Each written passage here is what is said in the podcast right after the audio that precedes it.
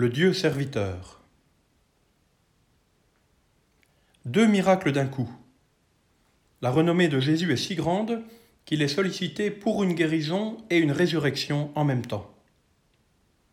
Mais les demandeurs de miracles ne sont pas des gens respectueux qui attendraient sagement leur tour, comme dans la salle d'attente d'un médecin. La femme dont il est question vient en quelque sorte extorquer une guérison. Elle s'approche de Jésus par derrière, espérant n'être pas vue.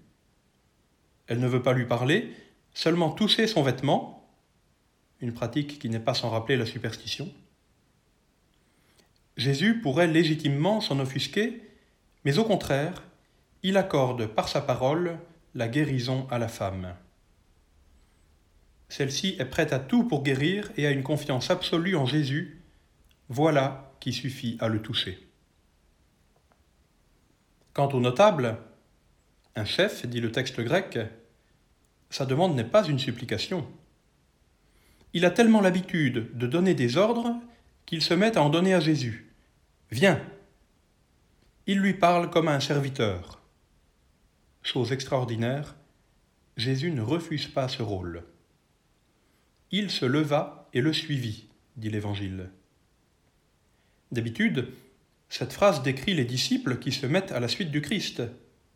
Ici, c'est Jésus qui marche à la suite d'un Père éprouvé et se fait son serviteur.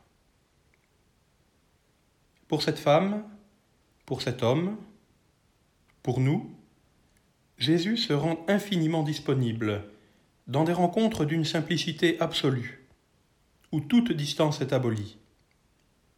En nous, Seul compte le désir de l'avoir à notre côté et la confiance qu'on lui porte. En lui, il n'y a plus que la miséricorde du Dieu qui s'est fait serviteur.